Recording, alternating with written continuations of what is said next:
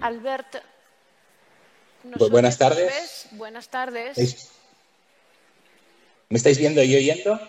Correcto. Venga, pues voy para allá. Bueno, gracias por invitarme, a pesar de que no he podido venir, y por dejarme que, me comunique con vosotros por la, virtualmente. Voy a hablar un poco de, eh, de Sarclisa, de Isatuximab y, la, eh, y, digamos, sus combinaciones con carfilzomib y pomalidomida, que son las que han salido pues, en indicación. Isatuximab pues, pertenece a esta última generación de fármacos nuevos que tenemos para el mieloma. Eh, pues el doctor Bladé y el doctor San Miguel y Juan Huerta han estado hablando de talidomida y bortezomib y veis que ya hemos dado un saltito y ya hay muchos más. Vamos a las nuevas indicaciones eh, aprobadas por la, por la FDA en, pues, en el 2020-2021 y por la EMA también y comercializadas en España en el 2022, este, este, este decalage del que nos hablaban antes. Y eh, vamos a las indicaciones de ficha técnica que ya veréis que luego os matizaré un poco en cuanto a la comercialización en España. ¿Eh? En combinación con pomalidomida y dexamenetasona en pacientes que han recibido al menos dos tratamientos previos, que han de incluir la enalidomida y inhibidor del proteasoma, y en combinación con carfilzopib y dexametasona a partir de la segunda línea. Solo, necesitas un tratamiento previo. Pero esto es ficha técnica. Luego veremos las condiciones de uso nuestras. ¿De dónde salen estas indicaciones? Pues de dos grandes estudios randomizados, IKEMA y CARIA, donde se comparan pues, los estándares de la recaída, carfilzomib dexametasona con carfilzomib dexametasona y satuximab, y en el ICARIA, pues pomalidomida dexametasona con pomalidomida dexametasona y satuximab. Voy a hablar un poquito más de este primer ensayo, del ensayo IKEMA, eh, donde se compararon pues, eh, pacientes con una tres líneas previas, o sea, si, os fijáis incluso en los criterios de inclusión eh, muy, muy inclusivos, por decirlo de alguna forma, con un filtrado glomerular por encima de 15, una fracción de inyección por encima de 40. Son unos criterios de inclusión casi calcados a los del estudio en DEABOR, que comparó en su día carfilzomib dexa con portozomib dexa, una randomización, de randomización 3 a 2, donde veis pues, los pacientes que fueron ISACADE fueron 179, 180 prácticamente, y donde veis que eh, aparte de la PFS como objetivo primario, entre los objetivos secundarios importantes está la enfermedad mínima residual y esto tiene su peso. Me paro un momentín en, el esquema de tratamiento, isatuximab será 10 miligramos kilo por, por kilo de peso, en el primer ciclo semanalmente, a partir de allí quincenalmente, y en el estudio pues, se usa corfeucemib a la dosis estándar del Endeavor, 56 miligramos metro cuadrado, dos veces por semana, tres semanas sí y una no. Y la dexametasona pues, a las dosis habituales. Estas son las características de los pacientes, las esperables, una mediana de edad alrededor de 65 años, una proporción de pacientes superiores a los 75 escasa, pero bastantes pacientes entre 65 y 75, y una proporción de alrededor del, 20 y pico por ciento de pacientes con insuficiencia renal. ¿Mm? Veis que el, estadiaje y el número de pacientes con citogenética de alto riesgo, alrededor de una cuarta parte, pues también son los que esperas en este tipo de pacientes. Y aquí, eh, al ser eh, por el momento en que se hizo el ensayo, ya un poco más modernos que los tripletes que habíamos enseñado anteriormente, pues ya veis que hay una tercera parte de pacientes que son refractarios a la inalidomida y otra tercera parte de pacientes que son refractarios al inhibidor del proteasoma. Por lo tanto, ya son los pacientes que tendremos ahora recayendo de nuestros tratamientos de primera línea actuales. ¿Mm? Aquí tenéis la, curva de la PCS, donde se ve claramente pues, esta diferencia. En el COMI precisamente se presentó la última actualización y la PCS para la, rama experimental, y Satuximab con Carfield y Dexa fue prácticamente de tres años, o sea, resultados realmente muy buenos y que realmente pues, pues cumplen con el objetivo primario del estudio. Y también quiero que os fijéis en las gráficas que tengo aquí a la derecha. Fijaos, como acostumbra pasar también con Carfield Dexa ¿eh? en el estudio de Avor, en estos pacientes no tan tratados y caídos, las grandes diferencias no están en la tasa global de respuestas. Los pacientes también responden a Carfidodex, están en la profundidad de la respuesta. Y fijaos que aquí la gran diferencia está en los pacientes que están con enfermedad residual negativa, los pacientes que están en respuesta completa. Hay otra gran diferencia. Con carfilzomib dexa eh, no solo hay menos profundidad de la respuesta, sino que hay un impacto del hecho de ser lena refractario o no, cosa que no pasa en las en las eh, barras azules. En las barras azules veis que el impacto de la refractariedad a la enalidomida cuando usas fármacos diferentes, como es isatuximab en combinación con carfilzomib, ya desaparece de forma clara. ¿Qué perfil de seguridad? tenemos. Eh, ¿Qué pasa cuando añadimos, añadimos isatuximab a carfildexa? Bueno, pues los efectos indeseables son un poco los, los esperados, los de carfilzomib dexametasona. Veis que la tasa de reacciones infusionales es cuando cogemos todos los grados, alrededor del 50% de pacientes, habitualmente en, en la primera dosis, pero que los de grado 3 o superior son un 0,6%. O sea que realmente no tenemos que esperar mucha más toxicidad, de hecho no tenemos que esperar eh, en absoluto más toxicidad, pero siempre que tenemos eh, por aquí implicados a los anti-CD38 eh, hay que hacer énfasis en la tasa siempre un poquito más elevada. Esto pasa con carfilzomib, también pasa con pomalidomida, pasa exactamente igual con daratumab, con carfilzomib y con, y con pomalidomida una tasa más alta de infecciones, sobre todo de infecciones respiratorias. Siempre tener en cuenta el, tema de las infecciones respiratorias con anti-C38 en combinación. Toxicidad hematológica, un poco la esperada. Me gusta poner estas dos tablas, donde en la tabla de arriba están los, los los hemogramas que uno registra en el CRD en el ensayo y abajo están los, la anemia, neutropenia, trombopenia, de tal como lo define el investigador como un efecto relacionado con el tratamiento. Veis que, evidentemente, pues las citopenias eh, existen, sobre todo la trombocitopenia pues, asociada al carfilzomib conocidísima, la anemia también asociada a estas combinaciones, pero realmente pocos grados elevados de, grados 3 de, anemias y, realmente muchas de estas anemias pues no relacionadas tanto con el tratamiento como con la enfermedad.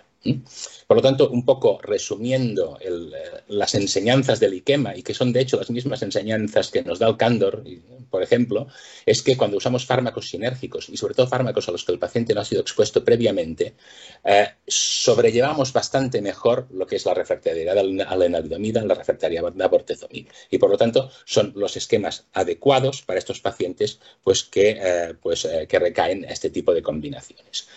Y me gusta siempre poner esta parte de abajo de la diapositiva donde veis que el grado de evidencia que tenemos, que vienen de ensayos diferentes con fármacos parecidos pero diferentes también, eh, pues es muy claro en este sentido. Carfilzomib y dexametasona, eh, cuando lo empleábamos en el Endeavor, 19 meses de PFS, pero cuando íbamos a esta cuarta parte de pacientes que eran LENA refractarios en el Endeavor, esto se queda en 11 meses.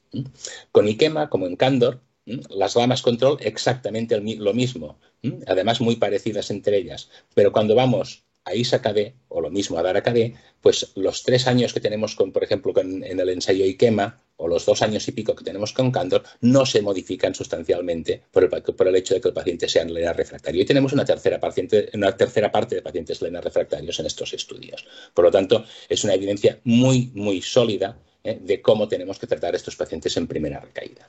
Voy a pasar más rápido por, el, eh, por la combinación eh, de isatuximab con poma y. Aquí ya se trata de pacientes más tratados, dos líneas previas de tratamiento. Aquí una randomización 1 a 1, 300, 300 y poco pacientes en total. Misma pauta de isatuximab, misma dosis y, evidentemente, un perfil de pacientes más tratado, mediana de triglicéridos previas, todos ellos expuestos a imita inhibidor del proteasoma y un 94% de ellos lena refractarios. Por lo tanto, pacientes que ya son un poquito peores. Y aquí solo paso muy rápidamente por el perfil de seguridad porque luego entraremos más en profundidad en este ensayo, pues exactamente lo mismo. Efectos adversos que por, la adición de isatuximab no tenemos que considerar que eh, el tratamiento sea más tóxico. Paciente al que podemos dar pomadexa es paciente al que podemos dar pomadexa dexa y isatuximab, pero siempre teniendo en cuenta sobre todo el tema de las infecciones respiratorias y las neumonías, donde veis que en la rama experimental pues son eh, algo superiores. Lo mismo que os he dicho con ISA-KD pasa con ISA-Pomadexa. Cuando estamos empleando estos fármacos que tienen sinergia entre ellos y a los que el paciente no ha sido expuesto, el impacto de la refractariedad previa a la lenalidomida o la refractariedad previa a bortezomib pues eh, no, no aparece.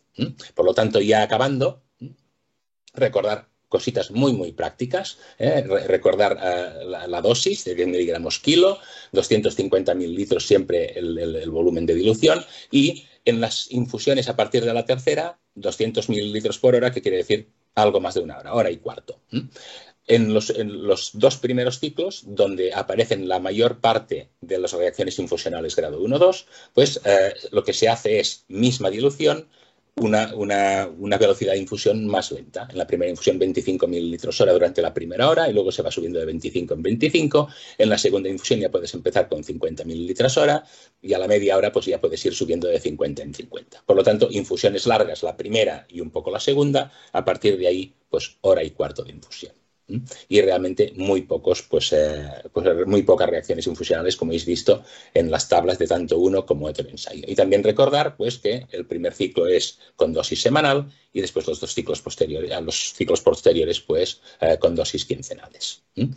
Eh, para más detalles y para poderlo leer con más tranquilidad de cómo lo he contado yo, tenéis en vuestra silla al lado esta guía de manejo clínico de Sarclisa, eh, que puede ser muy útil. Además, está escrito por autores absolutamente mm, capitales en, el conocimiento de Sarclisa, como son la doctora Mateos, el doctor Oriol, la doctora Genella y el doctor Joaquín Martínez. O sea que, mm, evidentemente, seguro que está bien redactada y se entiende perfectamente.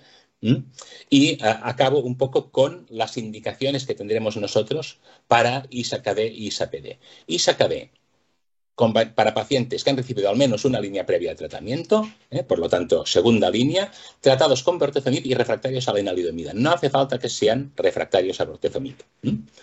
O sea que si es a partir de la segunda línea, o sea, a partir de la tercera línea, ya eh, independientemente de los regímenes perdidos. ISAPD, al menos dos tratamientos previos, incluyendo la enalidomida y un inhibidor del porteasoma. Aquí no se menciona la refractariedad ni a lena ni a aborte, simplemente se tienen que ser pacientes pues, que han recibido dos tratamientos previos y que están progresando la enfermedad.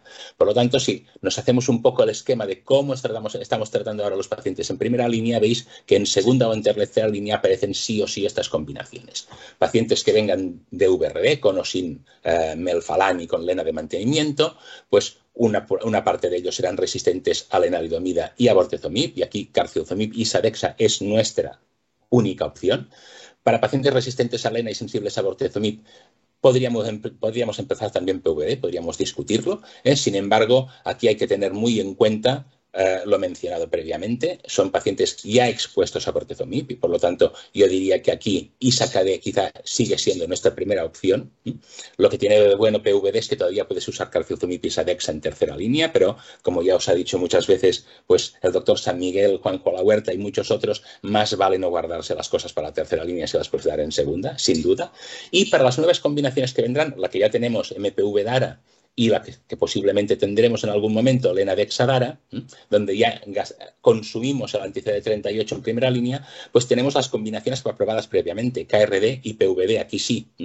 Y todavía tenemos la opción de emplear isatuximab en tercera línea en combinación con POMA o con Carfil. Por lo tanto, es que entre la segunda y la tercera línea nos están cubriendo muchos espacios, ¿no? Y el símil este NBA que nos, que nos han puesto en todo decorado, realmente cuadro mucho con este especie de pivot con brazos largos que nos abarca mucho, mucho espacio en el terreno del mieloma eh, recaído y refractario. Muchas gracias por vuestra atención y como creo que os seguiré bien, eh, podéis, eh, podemos empezar el debate con